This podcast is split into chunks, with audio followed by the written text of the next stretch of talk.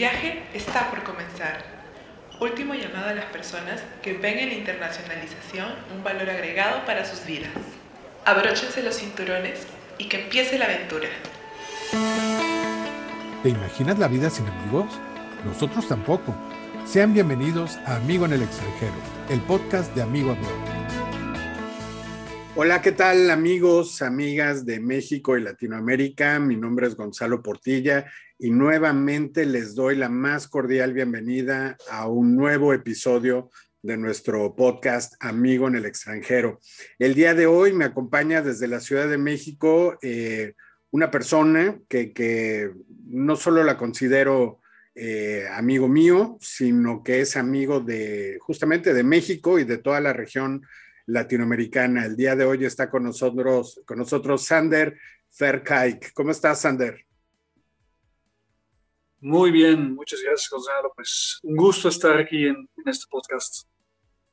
No, al contrario, el gusto, el gusto es nuestro de tenerte. Em, y, sobre todo porque este es el primer episodio en el que vamos a hablar de un país al que yo le tengo un cariño entrañable. He tenido oportunidad de visitar en ya muchas ocasiones y, que siempre que voy eh, lo disfruto muchísimo. Vamos a estar platicando con Sander de los Países Bajos y, la razón por la cual eh, un estudiante, eh, una estudiante de, México o de cualquier país de nuestra región latinoamericana debería de considerar ir a estudiar a los Países Bajos. Em, vamos a estar hablando en general, ya saben, eh, de lo que se tratan nuestros, nuestros episodios de este tipo, es de hablar en general de, cada país para que pues eh, les demos algún, algún o varios elementos que los inspiren y que los animen pues a realizar el esfuerzo, ¿no? Para irse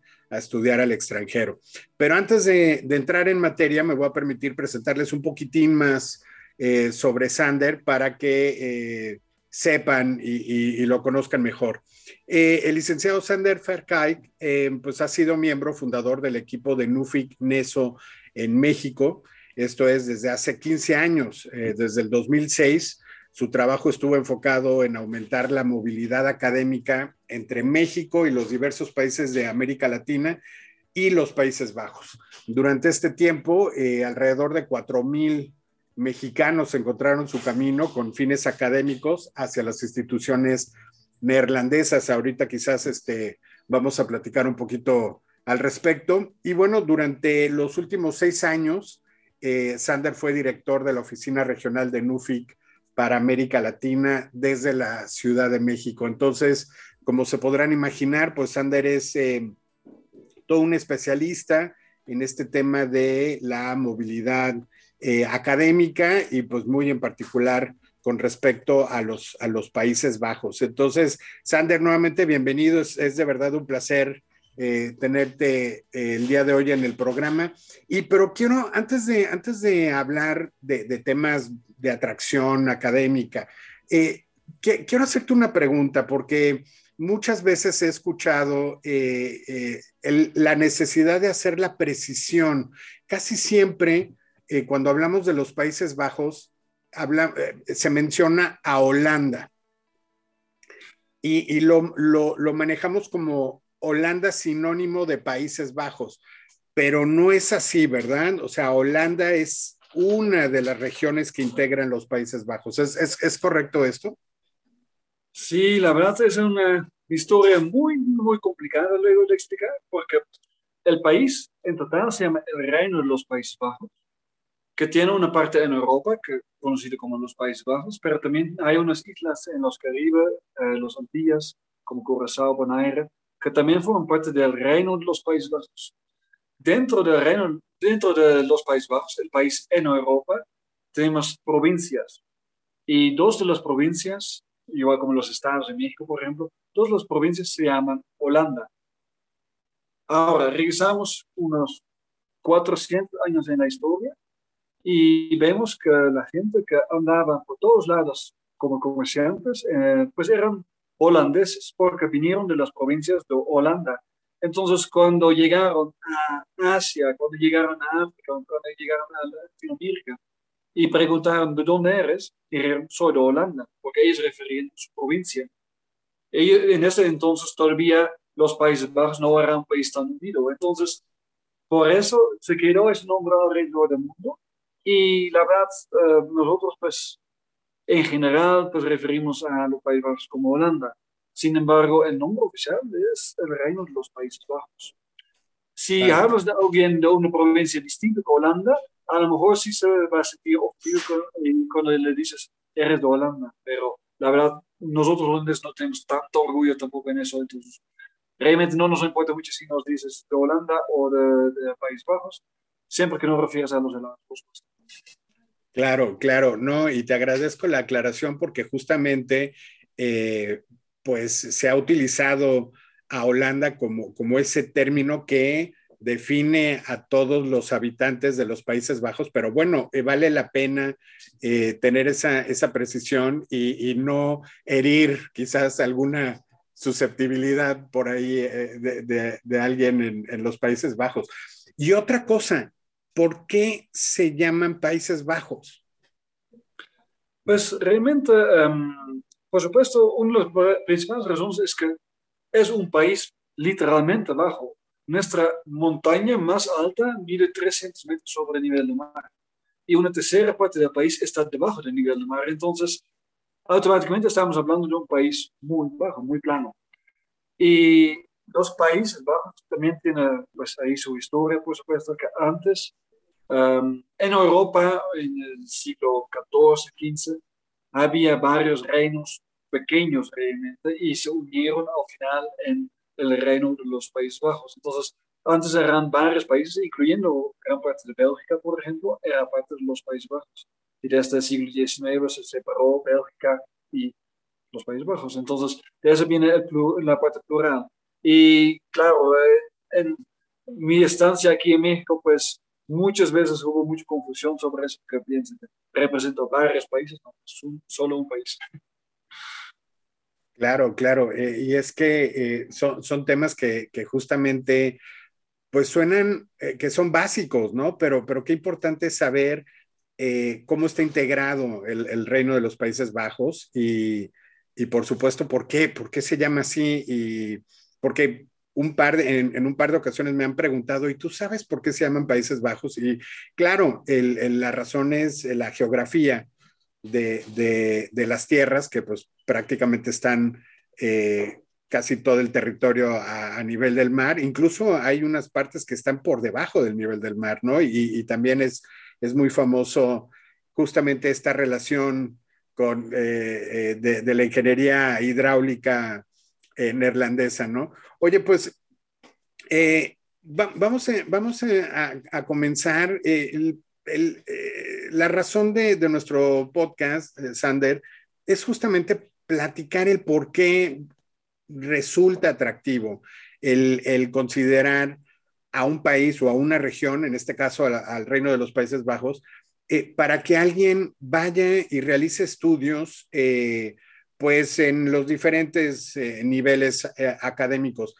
Pero me gustaría comenzar con, con la parte digamos, las generalidades, la, geografía.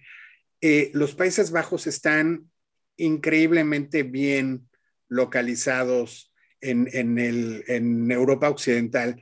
¿Qué nos, ¿Qué nos, puedes platicar sobre el país, em, su geografía? Ahorita ya platicaste un poquito de, esos países o de las regiones, este, y, y cómo, cómo, para aquellos, yo creo que es difícil, pero para aquellas personas que, quizás no logren ubicar del todo eh, a los Países Bajos en el, en el mapa. Claro, claro. Pues los Países Bajos es un país chiquito. en total mide como unos dos veces el Estado de México en tamaño, por. Y en total contamos con unos 17 millones de habitantes. Entonces no está muy grande. Está ubicado en el corazón de Europa realmente, con frontera con Alemania y con Bélgica y cruzando el Mar del Norte, pues llega al Reino Unido, por supuesto, a Inglaterra. Es un país que realmente es, es muy agradable de, de, vivir ahí, de visitar. bueno, tú que ya, ya has sido, sabes que ahí el transporte público, por ejemplo, eh, funciona muy bien para trasladarse entre las ciudades. Y lo que a mí siempre me sorprende que es un país, bueno, es una observación que yo hice después de dejar los Países Bajos, que es un país tan chiquito, pero con tantas diferencias entre la gente y uh, las regiones del de, país. Si nada tomamos, por ejemplo, las cuatro ciudades grandes que son Ámsterdam, La Haya, Rotterdam y Utrecht, pues cada ciudad tiene su propio dialecto, su propio acento, un poquito distinto. si hablamos de la gente que vive en el norte del país, por ejemplo, en ciudades como Groningen o Leeuwarden, o la gente justamente del sur, eh, de la ciudad de Maastricht, si ellos hablan holandés pero con su dialecto, yo honestamente no les entiendo, porque yo soy del centro del país, de Utrecht, y entonces dentro de un país tan chiquito hay muchas diferencias uh, de la gente, cómo son, cómo hablan, etc. Las ciudades, si los comparamos, también tienen muchos uh, aspectos diferentes, porque a lo mejor todo el mundo pues tiene una idea de, de Amsterdam con sus canales y sus, su centro histórico, pero también Rotterdam está cada vez más por su arquitectura de vanguardia, uh, muchos e-, eventos internacionales que llegan a Rotterdam justamente, porque es una ciudad bueno, tiene el puerto más grande de Europa, entonces es una ciudad completamente internacional.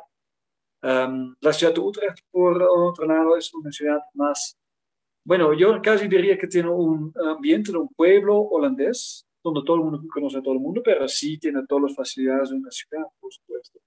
Y finalmente La Haya es la capital diplomática, porque aunque la capital del país es Amsterdam, el gobierno reside en La Haya y también ahí se encuentran todos los embajadas, y también, por ejemplo, la Corte Internacional de Justicia de las Naciones Unidas tiene su sede ahí en el Palacio de Paz. Entonces, nada esas cuatro ciudades, ya cada una tiene su propio carácter. Y vamos, si vamos a otras regiones, otras partes, puedes encontrar cosas diferentes, por supuesto.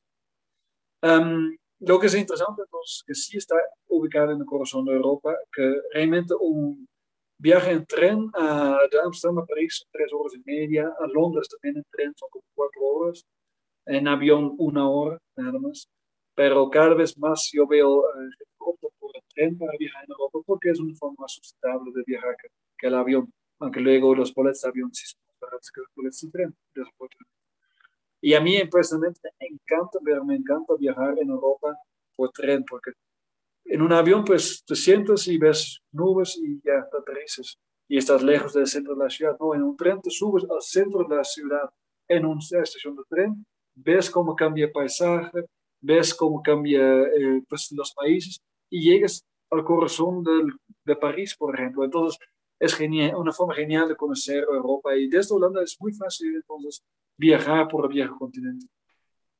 Sí, sí, qué, qué interesante lo, lo, que platicas. Em, definitivamente uno tiene la idea de que, de, de que es pequeño y, y, que por el tamaño de, de los Países Bajos, pues las regiones deben de ser muy similares, este, la gente debe ser muy parecida y, la realidad es que no. Y, por supuesto, cada, cada región y, cada ciudad tiene su, sabor eh, diferente, ¿no? Y cómo, eh, tocando en, particular este tema, Sander, que, que, también me parece sumamente interesante que entre regiones y dialectos puedan llegar a no entenderse. ¿No? Em, ¿cómo, ¿cómo, podrías describir tú, en, general y quizás con alguna particularidad por región, a la gente, a, a, los neerlandeses en, en, general? ¿Cómo es la gente en, en, los Países Bajos? Bueno, yo considero que eh, una generalización sería que los holandeses en general son gente trabajadora, gente que son muy puntuales, es muy importante para los holandeses la puntualidad. Y los estudiantes latinoamericanos que han ido a, los Países Bajos lo aprendieron a veces de la forma más difícil cuando están esperando un, un autobús en la lluvia y llega dos minutos tarde. Entonces la puntualidad es muy importante. Es gente que en general es alegre, pero también gente que, uh, por, por, lo cual a veces se caracteriza como gente fría que no son así tan abiertos a conocer inmediatamente a todo el mundo. a mí me he dado cuenta viajando aquí en México y en América Latina que realmente pues te hacen sentir bienvenido donde sea y pues quieren conocerte y todo, pero como los holandeses valoran mucho la privacidad y las vidas privadas de cada uno, no te van a estar preguntando inmediatamente todo tu vida, de dónde vienes, qué haces, etc. Entonces, eso parece un poquito uh, frío tal vez, y por eso también luego es un poquito difícil uh, tener inmediatamente a corto plazo así amigos holandeses. Sin embargo, las amistades en Holanda son muy durables. Entonces, a lo mejor holandeses tienen pocos amigos, pero son amigos por la vida. Y yo creo que esas sí son algunas características que sí puedes decir de, de los holandeses. También es gente muy eficiente. Y eso se ve, por ejemplo, en los horarios de trabajo, porque en Holanda se trabaja de 9 a 5 y a las 5 en punto casi, y la gente va a casa para estar con su familia, porque el balance entre la vida profesional y la vida, familiar, eso es muy importante. Por eso también puedes ver que una semana entera de trabajo son 35 o 36 horas en, uh, en Holanda. Y muchas veces, pues hay gente que decide, no, pues yo voy a trabajar cuatro días a la semana para pasar un día entero en, en la casa, con mi familia. Uh, por ejemplo, los miércoles en general, los, las escuelas primarias luego salen más temprano, puede estar en la tarde con sus hijos. Y pues también gracias a la pandemia, pues trabajar desde casa es cada vez más popular. Sí, sí, eh, y corrígeme si estoy mal, Sander, pero tengo entendido, eh, existe este índice de felicidad, ¿no? Eh, donde sitúan a los países de acuerdo a, el grado de, de, felicidad que, declara la gente. Y los Países Bajos están en la parte de lo más alto del índice, ¿es correcto? Sí, sí, así es. Y yo creo que se debe más que al gran balance entre el trabajo y la vida familiar. Entonces, que alguien no se dedica así hasta las 10 de la noche todos los días a trabajar, pero también tiene tiempo para sí mismo o para su familia. Y pues no hay que olvidar tampoco que Holanda es un país con una economía fuerte y la verdad es un país de clase media. Entonces, eh, donde en, América Latina hay muchos países con una clase baja, uh, clase socioeconómica baja, muy grande y una clase muy poderosa y muy pequeña hasta arriba. En los Países Bajos, en general, la mayoría de la gente está en clase media. Entonces, significa que los problemas económicos que tiene la gente, sí hay, pero no son tan graves como por ejemplo aquí en México, que gente que realmente vive en pobreza. No quiero descartar en Holanda también la gente vive, vive gente en pobreza, por supuesto que tiene un sueldo mínimo, pero mm, es menos gente, entonces eso también da estabilidad económica, eso también ayuda mucho, por supuesto, a tener una vida pues tranquila, más que nada. Claro, claro, y, y, pues es importantísimo y, y súper interesante esto que, que, nos platicas, que nos da una mejor idea de, de los neerlandeses, de, de, la vida. Este, y, chicos, chicas de Latinoamérica, ya saben el tema de la puntualidad, por favor, este, cuando estén en los Países Bajos, eh, tómenlo totalmente en consideración porque por ahí eh, en nuestra región solemos batallar con el tema de la puntualidad y, no se van a llevar algún alguna pues, sorpresa. Para ellos, para ellos no, para nosotros, el, que ellos sean así estrictos con, con el tema de la puntualidad, pero eso siempre va a ser algo muy positivo. Sander, entonces, em, pues me, queda claro, eh, la verdad es que lo que dices es totalmente cierto, los amigos em, eh, holandeses eh, que, que, yo tengo, pues son ya de muchos años, son chicos y chicas extraordinarios, em, grandes personas y con, una alegría, como tú dices, ¿no? Quizás ya cuando, cuando ya es tu amigo, cuando ya se conocen mejor las personas, pues eh, son, son personas que se vuelven entrañables, eh, esa, esa, es la verdad. Y yo creo que por la forma de ser justamente de los eh, latinoamericanos, pues logramos o, es, es, muy natural que se den extraordinarias relaciones entre, entre latinoamericanos y, y, neerlandeses. Sí, es, es, correcto y se ve también mucho en, en los comentarios que yo recibo de, de las diferentes instituciones de educación de Holanda, que realmente los uh, latinoamericanos son gente muy sociable, les gusta mucho platicar con, con todo el mundo realmente, y así se integran fácilmente en el sistema de, de educación, pero también en la vida cotidiana en, en, los Países Bajos. Y la verdad, sí son algo que, que realmente dan también un toque de alegría tropical a, a la vida en, en, los Países Bajos, por supuesto, conocer a latinoamericanos allá. Claro, claro, por supuesto. Eh, y, y, bueno, mira, si, si vayamos quizás al, al tema justamente de, de, de, la, de lo atractivo que son los Países Bajos en, materia académica. Eh, muchas instituciones gozan de un prestigio muy reconocido, eh, se encuentran localizadas en, en los rankings, en, en, la, en, la, parte alta de los rankings. Entonces, eh, la parte académica está, como decimos en México, muy palomeada, ¿no?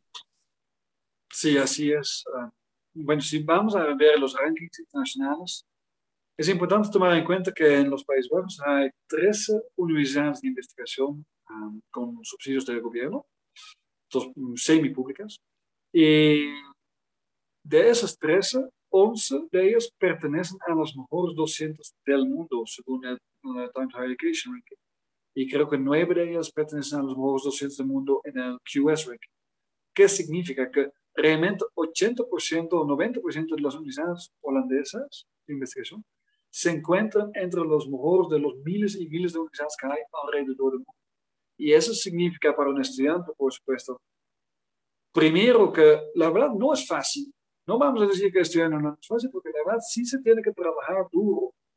Pero una vez que uno termina un programa de estudio allá, pues tiene un grado, un diploma que realmente va a abrir puertas en cualquier lado del mundo para seguir estudiando, seguir investigando, trabajar, lo que sea, por supuesto. Yo creo que eso es muy importante tomar en cuenta. Correcto, sí, sí, definitivamente.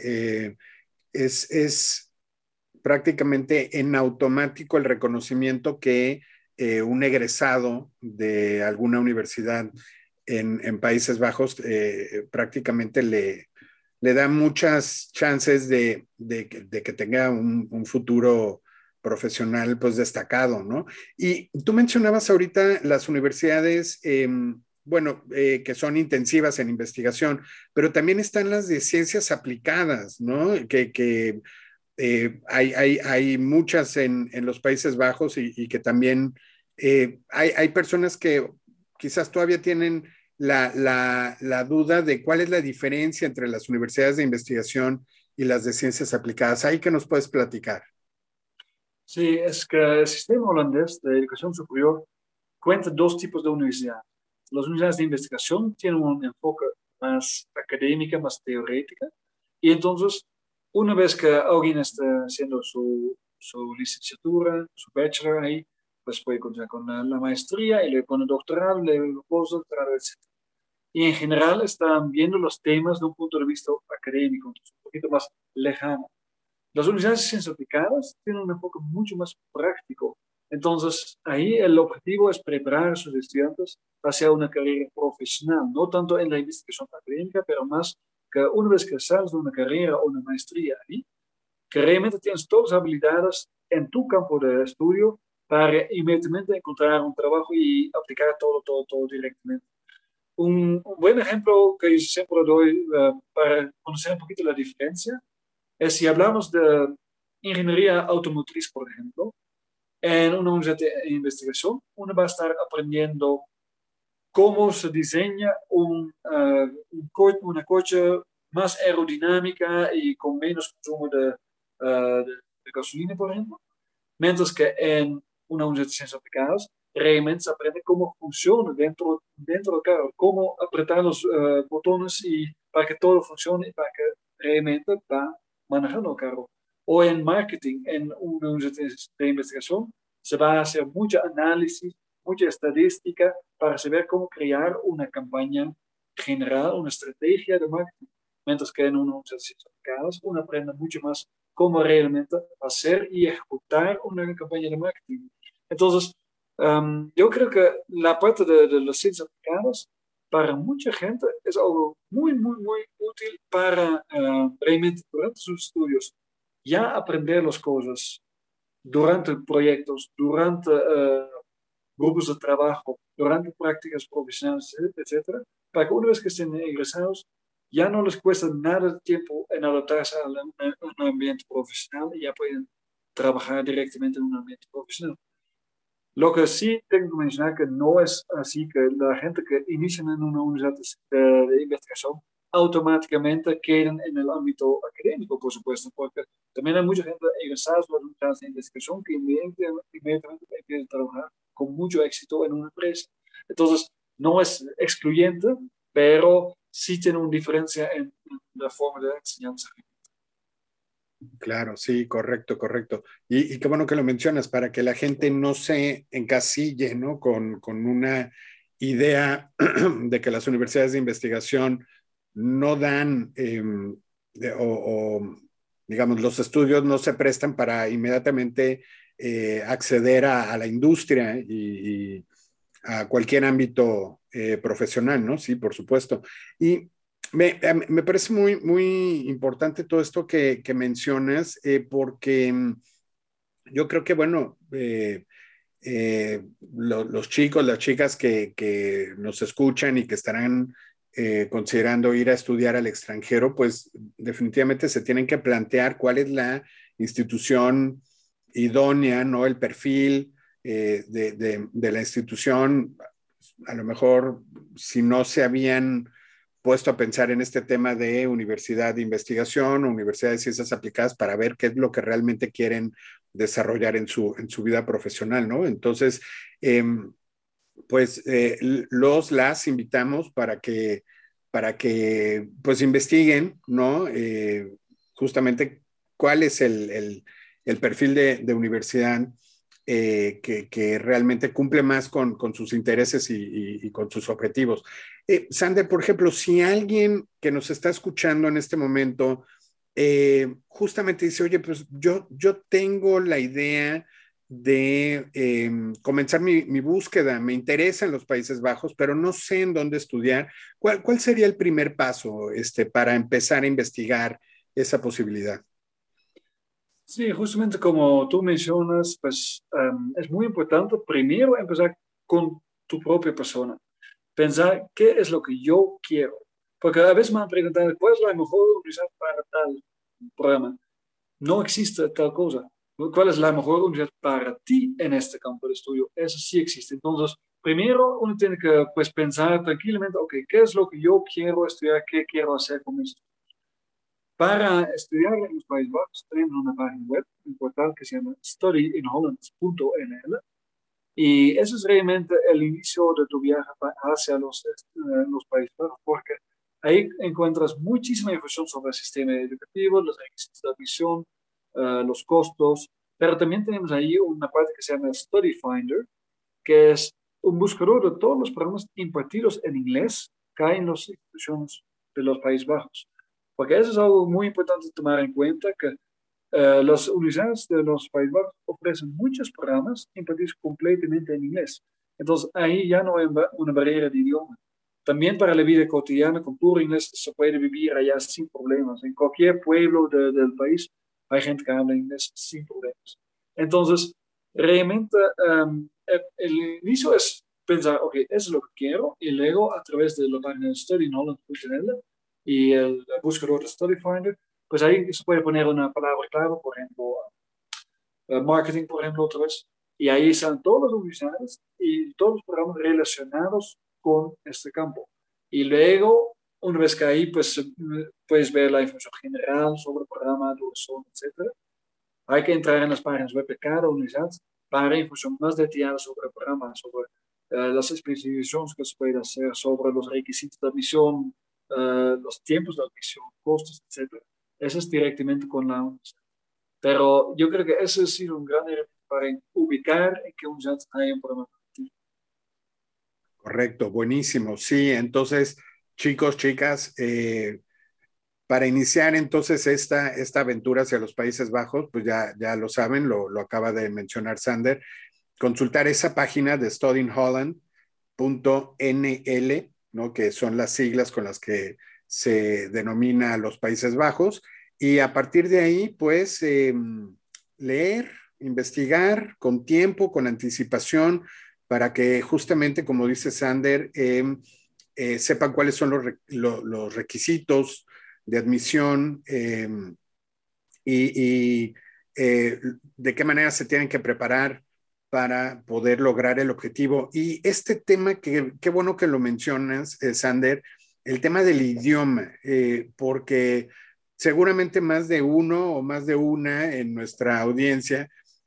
habrán pensado en un principio, y, tengo que hablar holandés para irme a estudiar eh, a los Países Bajos? Y bueno, pues la respuesta es no. O sea, eh, cumpliendo con el requisito de inglés que establezca cada institución, eh, pues ustedes se pueden ir a estudiar entonces una muy amplia, un amplio menú de programas en, totalmente en inglés y también lo que mencionaste, y, me quiero ir un poquito para allá, el tema de, la cotidianeidad, ¿no? Que aunque también, o más bien aunque tampoco eh, alguien hable eh, holandés, pues va a poder sobrevivir tranquilamente en, cualquier parte de los, de los Países Bajos, ¿no? Sí, así es. De hecho, ah, hay también esos rankings del mejor dominio de inglés como segundo idioma. Y en Europa, pues los Países Bajos siempre están en el lugar uno o dos, junto con Dinamarca muchas veces.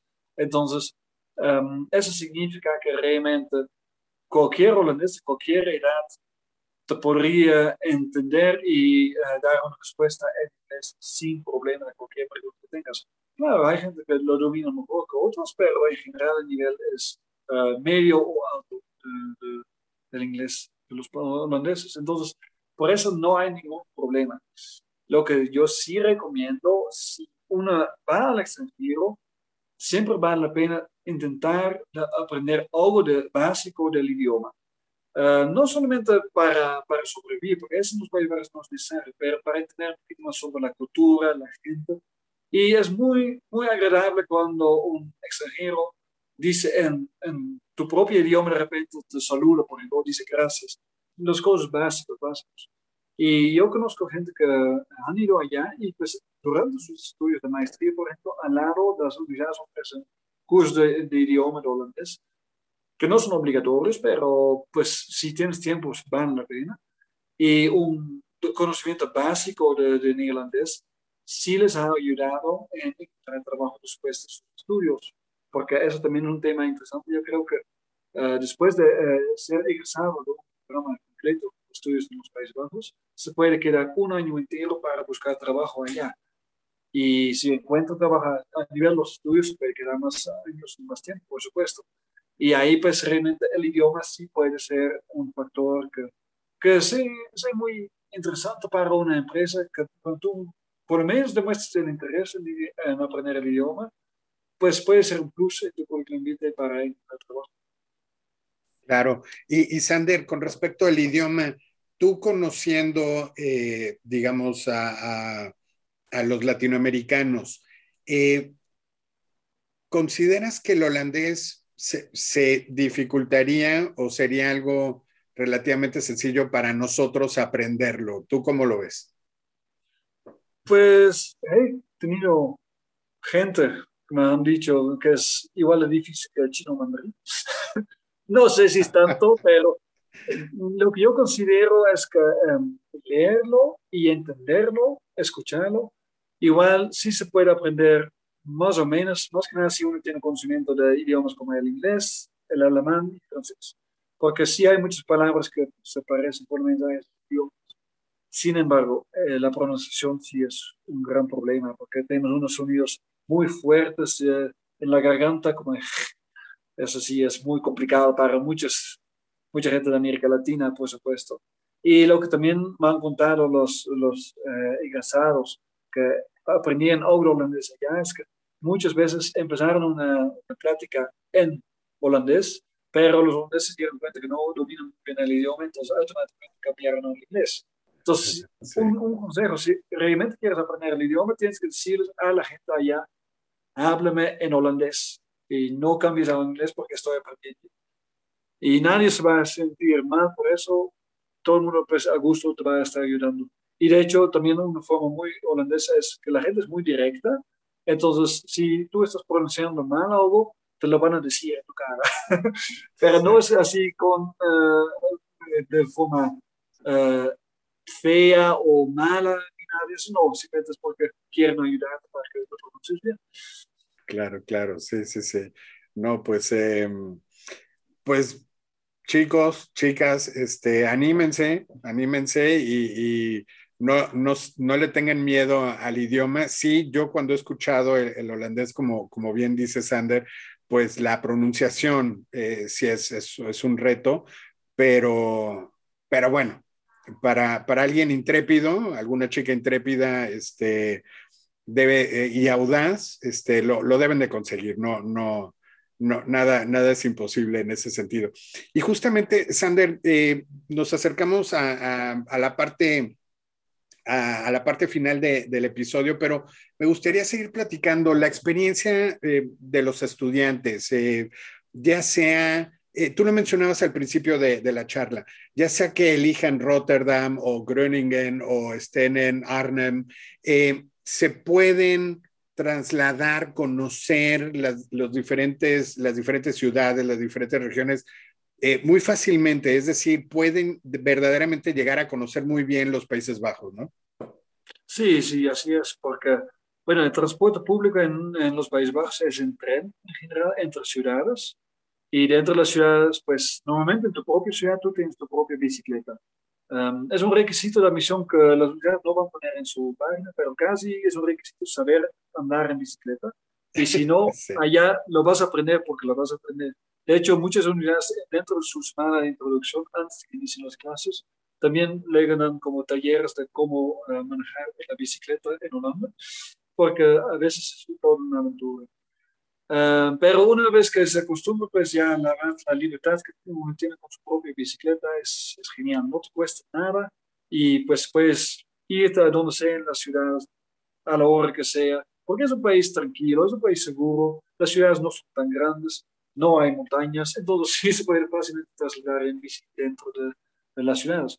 Y cuando quieres visitar otra ciudad, pues un tren es muy eficiente, uh, la red de trenes en Holanda. Y sí, lo que yo recomiendo muchas veces es que si, por ejemplo, tú conoces un mexicano que está estudiando en otra ciudad, pues contactar primero a él o a ella para que te den un tour de, de su ciudad, porque así vas a conocer los barrios más uh, más padres y más baratos probablemente, uh, un restaurante, una fonda excelente, un uh, rincón muy, muy, muy bonito, etcétera, que a lo mejor no está en los guías de turistas y, ni nada de eso. Entonces, yo, yo siempre recomiendo eso de, de, de, formar una comunidad con otra gente de tu país o de tu región, por lo menos, porque saben muy bien qué, qué hay que visitar en cada ciudad. Y yo he visto eso también que en los Países Bajos, pues los latinos se unen digo, en, en las asociaciones en cada ciudad o por cada unidad y hacen sus propios eventos, sus propias fiestas de, de Día de Muertos, de Día de Independencia, etc. Cena de Navidad, ese tipo de cosas. Entonces, hay siempre mucho apoyo mutuo entre la gente de América Latina y hay que usarlo para descubrir realmente el, el Holanda desconocido, ¿no? Exacto, exacto. Sí, siempre, siempre va a ser eh, eh, buenísimo eh, contar con, yo digo, con un nativo, ¿no? Este, que conozca los, los secretos de, de, cada ciudad y de, de, cada región. Totalmente de acuerdo contigo. Y, este tema de, de, la bicicleta, que bueno, evidentemente, pues reduce los costos de, traslados dentro de, la ciudad, porque como bien dices, no son distancias muy grandes y, que pues prácticamente todas las ciudades están diseñadas para que uno pueda fácilmente moverse en, en bicicleta este, de, un, de, un, lado al otro, ¿no? Y, y, en cuanto a el resto de los costos de vida, este, por ejemplo, una, una renta, no sé si haya tanta diferencia de costos entre Ámsterdam como la ciudad más, más grande eh, y, ciudades quizás más, más pequeñas en otras regiones? Sí, bueno, en general hay que considerar entre 850 y 1100 euros al mes que se necesita para la renta, la comida, seguro, uh, los, pues el transporte y otros gastos. Y la mayor parte, por supuesto, se ocupa por la renta. Um, normalmente en los Países Bajos los estudiantes viven en casas estudiantiles, donde cada quien tiene su propio cuarto para dormir y para estudiar, pero comparte la sala, la cocina, el baño con otros estudiantes, en general eh, internacionales. Y las universidades siempre van a estar enviando información cómo encontrar alojamiento antes de, que llegues, por supuesto. Um, hay que considerar un precio que va de unos 400, 450 euros en algunas ciudades hasta 600, 650 euros en ciudades como Amsterdam, donde sí la renta es efectivamente un poquito más alta por la demanda, la alta demanda que hay, porque hay muchos estudiantes que buscan siempre vivir. Y honestamente, vivir en el centro de Amsterdam está genial, pero pagas premio mío. Entonces, en este caso es mejor pues vivir en las afueras y tomar el metro o la tranvía para llegar al centro o tu bicicleta, por supuesto. Te va a costar una media hora para llegar a todos los bares, pero está bien porque pagas mucho menos de renta. Entonces, esas son también cosas que, hay que considerar, que vivir en el centro de una ciudad luego sí más, más caro que en los afueras. De acuerdo. Oye, y Sander, no, no te pregunté al principio, pero tú de qué, de qué ciudad o de qué parte de, de Países Bajos eres? Pues yo soy de un pueblo cerca de la ciudad de Utrecht, en el centro del país. Es un pueblo que está realmente entre Utrecht y Amsterdam. Y pues ahí viví pues mucho tiempo y estudié en Amsterdam, pero yo nunca viví justamente en Amsterdam porque pues la renta, eh, lo que yo tenía ahí, pues por el mismo precio eh, probablemente hubiera rentado un closet en Amsterdam. Entonces yo prefería pues viajar diario en tren 25 minutos para llegar a mi universidad, era mucho, mucho más accesible realmente. Y pues es una ciudad, bueno, Utrecht es una ciudad muy, muy, muy agradable realmente y también tiene como ventaja que es realmente el centro de toda la red de trenes. Entonces, de ahí se puede llegar fácilmente a cualquier parte de, los Países Bajos. Eso es, eso es muy bien. Pues este, sí, y me, y imagino, yo, yo, creo que los estudiantes siempre eh, buscan eh, las opciones, pues, pues eh, e, económicamente óptimas, ¿no? Este, de repente, pues sí, a las afueras, este, que cuando eres estudiante internacional y, estás en un lugar en donde tienes esa facilidad de, de, rentar a las afueras, pero rápidamente llegar a, tu lugar de estudios y todo eso, pues este, además, lo que decías, el paisaje, la gente, vivir la experiencia del tranvía, etcétera, ¿no? Este, y aquellos que lo pueden hacer con, con bicicleta, pues es todavía algo más en contacto, el viento en tu cara, ¿no? Este, con la, con la naturaleza. Sí, me, me imagino perfecto la, la, experiencia. Yo, yo he ido como turista, ¿no? Pero, pero seguramente el estar allá una temporada más larga como estudiante, pues debe ser sensacional. Pues estamos llegando a la parte final de, de nuestro episodio, Sander, eh, pero eh, pues me gustaría comentarle nuevamente a nuestra, a nuestra audiencia que, bueno, pues eh, afortunadamente nuestro podcast está, cuenta con el apoyo de la Universidad de Estudios Aplicados a los Negocios y la Administración de Mannheim. Es una pequeña eh, universidad en, el estado de, Baden-Württemberg, en, en, el sur de Alemania, eh, cerca del lado, para que ubiquen, eh, el lado occidental, cerca de la frontera con, con Francia. Y bueno, pues es una universidad muy especializada en el tema de negocios y psicología aplicada a las actividades empresariales. Em, los invito a que chequen la página que es www o www, como se le dice también en otros países latinoamericanos, punto H D o WM hdwm.de y ahí van a encontrar pues la oferta académica de eh, la Universidad de Estudios Aplicados a los Negocios y la Administración. Eh, y también se van a dar cuenta que pues hay una eh, interesante oferta de programas en inglés y algo parecido de lo que ocurre también en Países Bajos, pues mientras ustedes estudian en inglés, pues pueden ir aprendiendo el, idioma alemán con la práctica, ¿no? En fin, bueno, pues Sander, nuevamente, muchísimas gracias por estar el día de hoy con nosotros. ¿Algún mensaje final para que los chicos de la audiencia se, animen y, consideren vivir esta experiencia en, los Países Bajos? Pues muchas gracias a ti por, por invitarme, pues, pues, para ese podcast. Y claro, con todo gusto. Ah, yo creo que los Países Bajos es un país pequeño, pero con grandes oportunidades. Es realmente ah, para muchos intereses también es el puerto hacia Europa continental.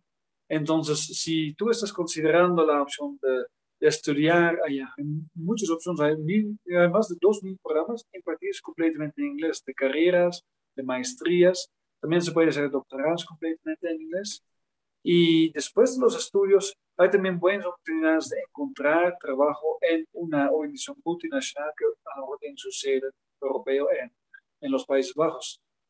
Es un país como ya mencioné al principio, pues que realmente está en el corazón de Europa, entonces puedes aprovechar para conocer el viejo continente y también disfrutar mucho, porque ir al extranjero no solamente es la parte académica, por supuesto, es más grande, es la experiencia de vivir en otra cultura, de conocer otra gente, comer comida diferente y nunca va a ser tan buena como la mexicana.